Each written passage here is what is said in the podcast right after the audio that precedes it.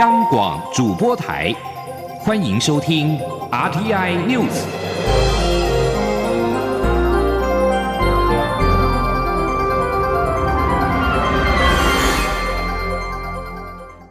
听众朋友您好，欢迎收听这节央广主播台提供给您的 RTI News，我是张顺祥。中共战机九号上午再次执行绕台飞行的远海长航训练。蔡英文总统今天上午受访时表示，全球都在为武汉肺炎疫情而紧张，中国现在最重要的是赶快控制住疫情。此时做这些军事行动没有意义，也没有必要。请央广记者欧阳梦平报道。在武汉肺炎疫情延烧之际，共军战机九号上午再次实施绕台飞行的远海长航任务。蔡英文总统十号上午出席二零二零 ICF Top Seven 国际智慧城市顶尖论坛，在会后受访时表示，在共机绕台的过程中，我国 F 十六战机都全程伴飞监控，国军也会持续监控掌握台海的状况，同时继续加强国防以及与其他国家的合作，国人可以放心。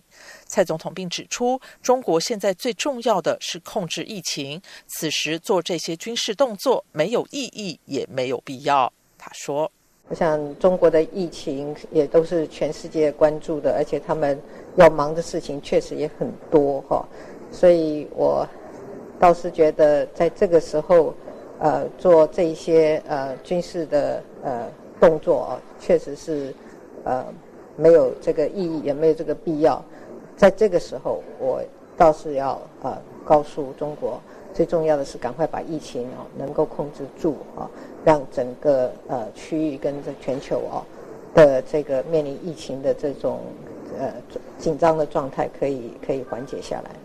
另外，中国武汉封城，一名台湾的血友病童被困。药物即将用完，海基会获知这项消息后协调解决，并透过当地台商的协助，在十号凌晨将药送到病童母亲的手中。蔡总统表示，这起个案一直是政府内部讨论的焦点，也用尽办法让病患能够及时取得用药。过程中有许多人参与及帮忙，尤其是几位热心的台商，他要表达感谢。至于第二班协助滞留对岸国人返台的包机，总统表示仍在与对方沟通。他强调，我方的原则与初心不变，就是坚持弱势优先、检疫优先的原则，让整体防疫工作能够周全，照顾好全体国民，并使国人的生命财产获得最好的保障。政府会秉持这些原则，持续与对岸沟通，希望能很快达成共识。中央广播电台记者欧阳梦平采访报道：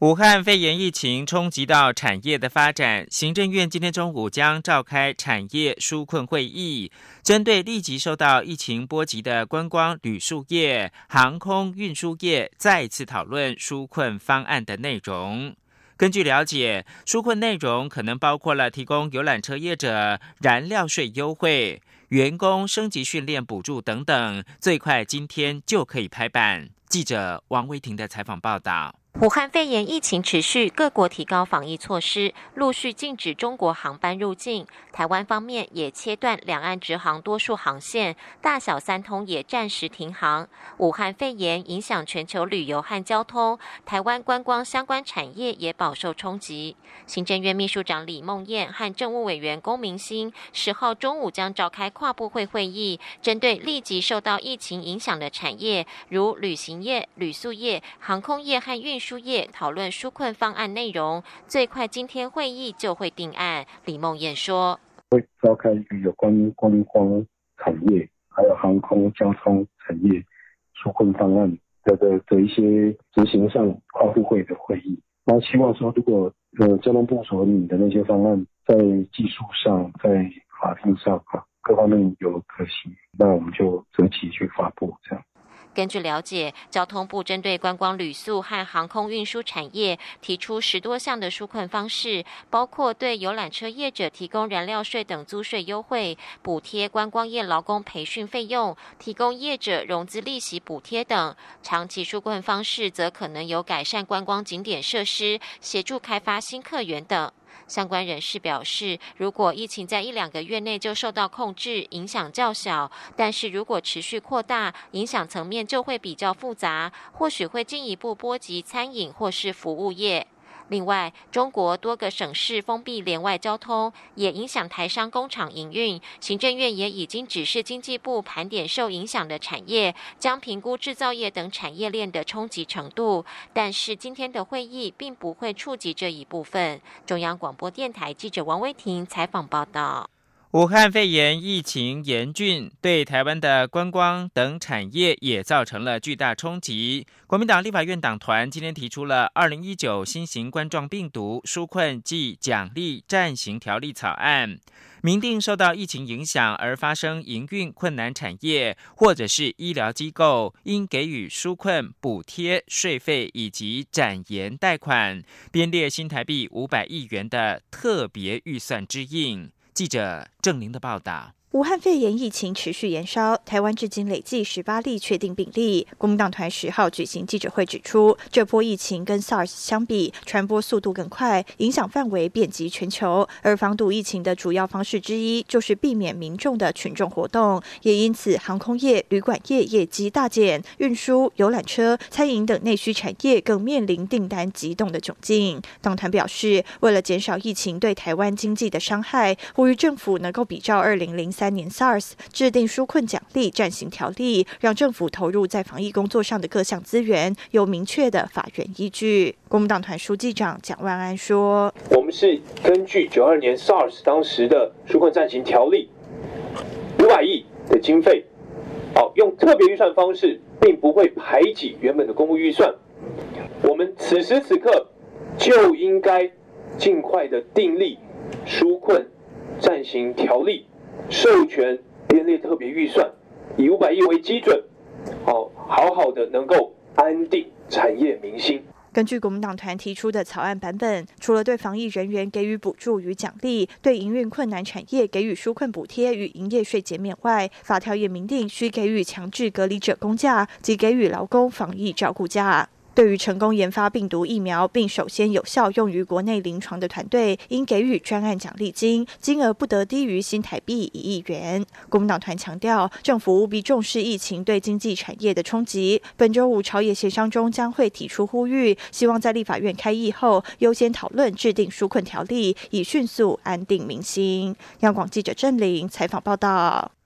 武汉肺炎疫情持续，今天是中国大陆暂定的产业复工日。不过，全国工业总会表示，疫情还在扩散当中，而且当地封城的数量增加，要全面的复工可能还要一段时间。而这次疫情为经济带来全面性的冲击，影响将胜过美中贸易战。全国中小企业总会则说。对产业影响，仍是要等到复工盘点才会比较清楚。央广记者谢嘉欣的采访报道。武汉肺炎肆虐全球，尤其来源地中国大陆疫情一发不可收拾，当地多座城市皆采取封城措施。原定十号要让产业复工，但变数仍多。全国工业总会秘书长蔡炼生十号受访指出，中国疫情持续扩散，包括人员进出、原物料供应、物流运输都尚未恢复正常状态，要全面回归常轨还需要时间。他说：“真正的劳工大概很多是湖北。”来的湖北也封城，他很多的劳工就未必能够准时到工，到工还要隔离。产业链它是一串的，上中下游，包括物流，它中间只要有一个环节受到影响，比方说上游没有办法复工，中下游他就没有办法拿到他要的原料，哦，所以它是一个整体环境，哦，要恢复正常。还有一段时间。蔡炼生表示，此次疫情对经济的冲击将更胜美中贸易战，因为贸易战仅是针对特定产业的消美产品加征关税，但武汉肺炎影响产业从高科技到传统产业，甚至是农渔业、观光、中药材等，影响范围更加全面，影响的时间也可能到第二季，端看将来疫情如何发展。全国中小企业总会理事长李玉佳则说：“中国大陆当地实际情况外界难以掌握，对经济产业的影响性目前还是难以预测，需等到全面复工后做好盘点才会比较明朗。不过经济部也已经在做调查，研拟方案，相信很快就会对外公布。”中央广播电台记者谢嘉欣采访报道。路透社今天则是引据没有具名的知情消息来源表示，红海已经接获中国政府的批准，同意在郑州的工厂复工。就在世界卫生组织 WHO 表示，武汉肺炎疫情看来处于稳定中的同时，中国今天公布累计死亡人数已经超过九百人。截至到九号的二十四点，中国的累计报告确诊病例达到了四万一百七十一例，累计死亡病例九百零八例，超过严重急性呼吸道症候群当时的七百七十四人的全球死亡总数。继中国数十个城市采取程度不等的进出控管措施之后。动向备受瞩目的北京市，今天也发布进一步加强社区疫情防控工作的通告，实施社区式的封闭管理，严格的核实登记社区来往人员、车辆进入人员必须要佩戴口罩，并且进行体温的检测。而一支由世卫组织率领的国际专家先遣小组，则已经启程前往北京，将协助调查中国的新型冠状病毒的疫情。而在欧洲各大商展的参观人数显著的减少，欧洲会展公司在中国举办的展览甚至被迫取消或者是延后。随后是否会再举办仍然是不明朗，会展相关的产业受到不小的冲击。而英国九号境内出现第四起的二零一九新型冠状病毒的确诊病例，发现伊波拉病毒的微生物学家警告。英国可能会出现疫情大爆发。接着把新闻焦点关注到是奥斯卡金像奖第九十二届奥斯卡金像奖颁奖典礼，九号在洛杉矶的杜比剧场登场。第一个奖项就是最佳男配角，一如预期是由布莱德彼得以《从前有个好莱坞》拿下。这是布莱德比特从影以来凭个人演技获得的第一座小金人。他在二零一四年曾经以《自由之心》制作人的身份获得最佳影片奖，而《玩具总动员四》抱回了最佳动画片奖，《寄生上流》夺得最佳原著剧本奖。至于最佳改编剧本，则是颁给《吐槽男孩》，而南韩的电影《寄生上流》荣获最佳国际影片奖。而最佳导演是《寄生上流》的奉俊昊夺得。关注是天气相关的消息，暴雨今天袭击到雪梨跟新南威尔斯州的东岸，这是雪梨三十年来最大的降雨。澳洲当局因此发布了紧急撤离令，这给澳洲最大城市雪梨带来混乱，但同时也浇熄了从去年十一月开始肆虐的野火。过去四天之内，雪梨降下了三百九十一点六毫米的雨量，到处淹水，而且交通大打劫，数千人被迫远离家园，上万人无电可用。拜暴雨所赐，新南威尔斯州最严重的野火之一，也就是澳洲喜鹊，在燃烧七十四天之后，终于熄灭。而在欧洲。喜亚拉风暴九号侵袭欧洲的西北部，狂风暴雨不仅是让英国超过三万家的电是停电的，而西北欧各国的航空跟陆上的交通也受到了影响。除了英国跟爱尔兰，喜亚拉风暴带来的恶劣天候，九号也影响到法国、比利时、荷兰。瑞士和德国还导致许多班机被迫取消，而在英国则是有超过三万家的用户没有电可用。以上新闻由张顺祥编辑播报，这里是中央广播电台台湾之音。稍后请继续收听央广午间新闻。大家好，我是柚子医师陈慕容。洗手除了用肥皂之外，使用酒精或干洗手也是可以清洁手部的，只要二到五 CC 就可以了。将酒精或干洗手喷在手心、手背，并搓揉二十秒就完成。提醒几个重要的洗手时机：吃东西前、照顾小孩前、看病前后、擤鼻涕后以及上厕所之后，在适当的时间洗手，才可以有效预防病毒感染。有政府，请安心。资讯由机关署提供。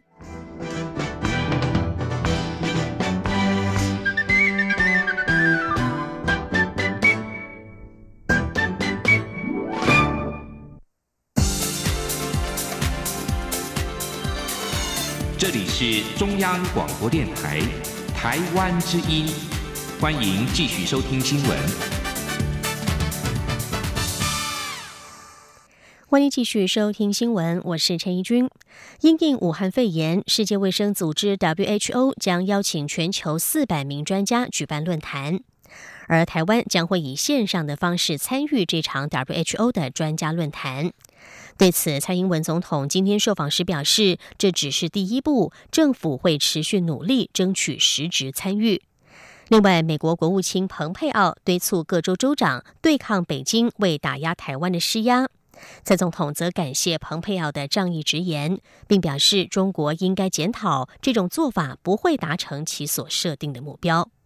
记者欧阳梦平的报道。为因应武汉肺炎，世界卫生组织将在十一、十二号邀集全球四百名专家举办论坛，并透露台湾届时将以线上的方式参与。蔡英文总统十号上午出席二零二零 ICF Top Seven 国际智慧城市顶尖论坛后受访，他表示台湾会持续争取实质参与。他说。我们这个呃线上呃参与这个只是第一步了哈，那我们也希望呃持续的争取哦，那我们是呃希望我们能够以实质的参与哦为我们的目标，那我们会持续的来呃努力，那呃这段时间以来有很多的友邦跟我主要的国家发言支持我们哦，那我们呃都要利用这个机会来表达感谢之意。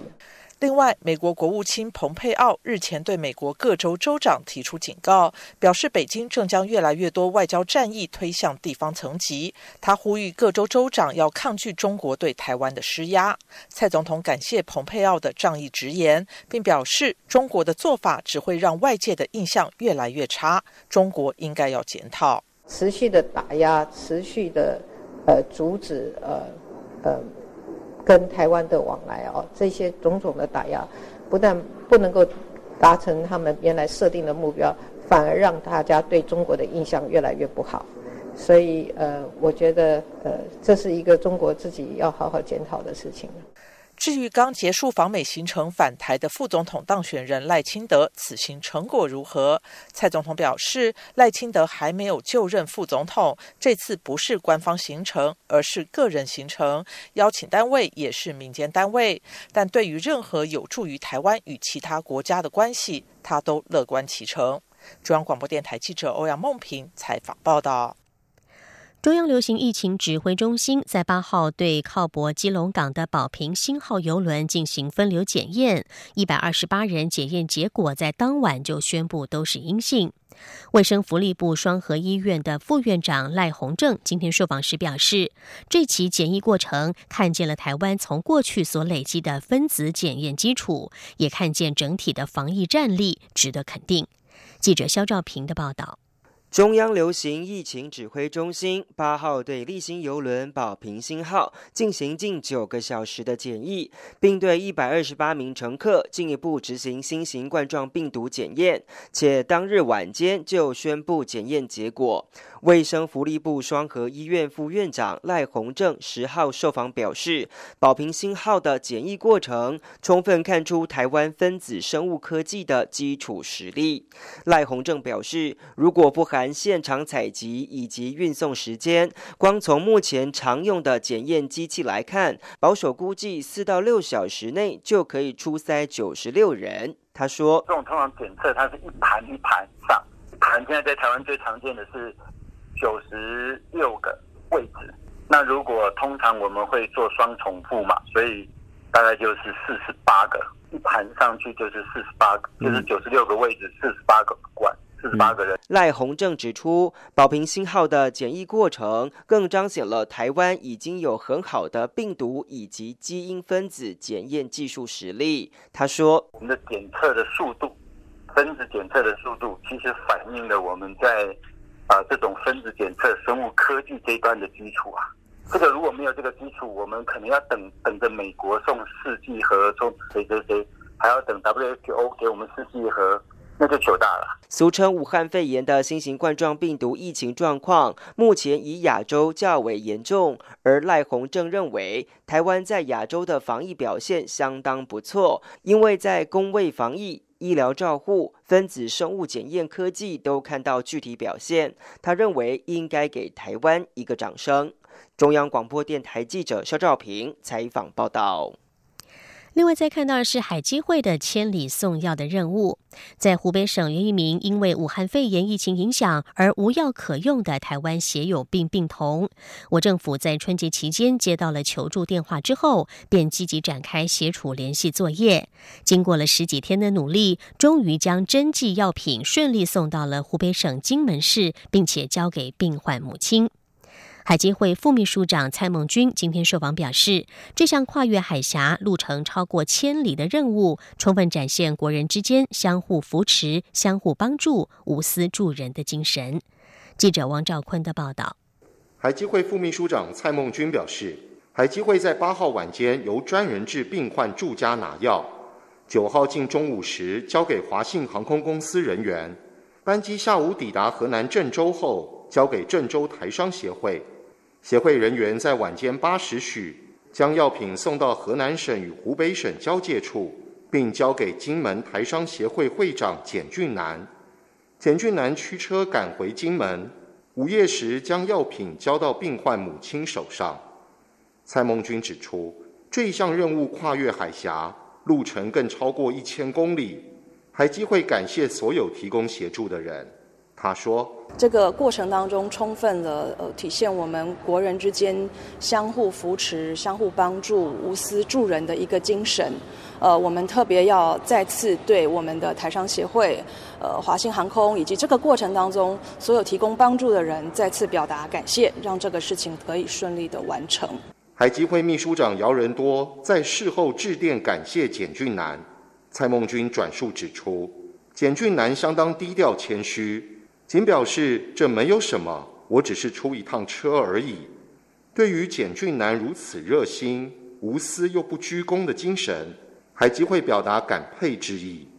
此外，关于第二批滞留武汉国人的接返名单，蔡孟君表示，政府会秉持防疫优先、人道优先原则处理相关事宜。相关工作目前正在会诊，若有进一步讯息，会适时对外说明。中央广播电台记者王兆坤台北采访报道。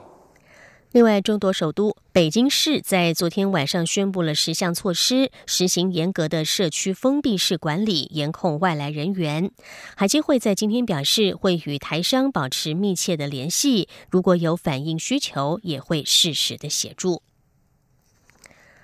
就读台湾大专院校的香港与澳门学生近日陆续的回到台湾，因应武汉肺炎的冲击，在开学之前要展开十四天的居家检疫。为了照顾这群学生，国立清华大学提供每一个港澳生一份防疫包，当中还附有一颗压力球，可以让学生适时的宣泄负面情绪。新北市的华办大学则在今天决定，要给每个港澳生一组 VR 眼镜装置，能够在检疫期间体验虚拟实境游戏的乐趣。记者陈国维的报道。受到武汉肺炎的影响，中国大陆学生暂缓来台，港澳生则要在来台后先居家检疫十四天。各校在这段检疫期间，除了致力将防疫措施做到滴水不漏，也期盼这群学生的心情能够稳定，甚至正面看待检疫生活。清大发给一百三十多名港澳生一份防疫包，当中有口罩、消毒液、温度计，特别的是还有舒压小物，包含安心茶包以及压力球。压力球可以让学生如同捏。爆橘子般任意失利，进而释放负面情绪。近期处理学生检疫业务的行政人员也透露，捏完压力球确实能适度改善心情。清大教务长焦传金说：“从机场接回来之后，我们会提供这个所谓的防疫包。那这个防疫包里面呢，除了有这个体温计啊、口罩啊等等这些基本的一些设施之外呢，我们还会提供这个舒压小物。然后我们同时呢，也会在宿舍区里面提供啊泡面啊等等这些呃口粮啊，或者是一些饼干啊，让学生可以随随时的取用。”华范大学则有十九名港澳生回台，学校将开放十八名在校检疫的学生申请索取 VR 眼镜装置，让学生们可以下载相关游戏，在这段期间享受虚拟科技的乐趣。另一方面，也开设二 D 游戏设计基础、即时影像等两门线上课程，让老师在这两周可以透过自拍机器人装置和学生授课互动。华范大学表示，有选修课程的学生，除了之后可以获得两学分。也将减免居家检疫期间每天新台币两百元的餐费，总计能省下两千八百元。授课老师将以影像与文字的方式指导学生记录这段期间的生活点滴，并将在其中或期末举办相关成果展。中央广播电台记者陈国伟采访报道。再来看到的是，两岸航运业者因为武汉肺炎疫情所造成的损失。因疫情的延烧，中央疫情指挥中心宣布，今天开始暂停两岸的大小三通的客运船舶往来。交通部航港局表示，目前小三通一共有七家航商受到影响，除了营业损失，还有船舶贷款以及员工薪资都必须支付。另外，大三通只有一家兼营客货运的业者，目前货运仍然可以持续，但客运的损失还有待估算。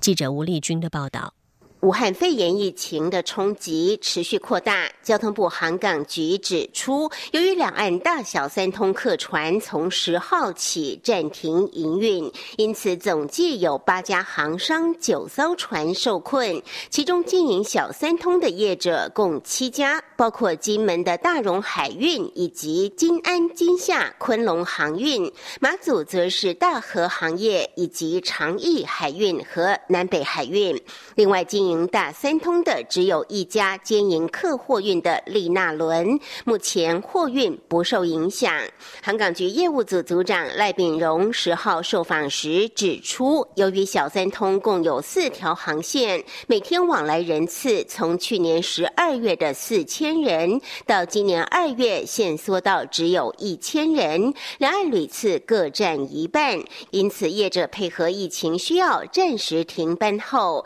除了营业。损失还有船舶贷款以及员工薪资都必须支付，急需政府伸出援手。赖炳荣说：“因为马祖航线的运营呢比较差，所以他平时就有接受政府的亏损补贴，只是因为这样子亏损会扩大，我们可能就要补偿他更多的营业损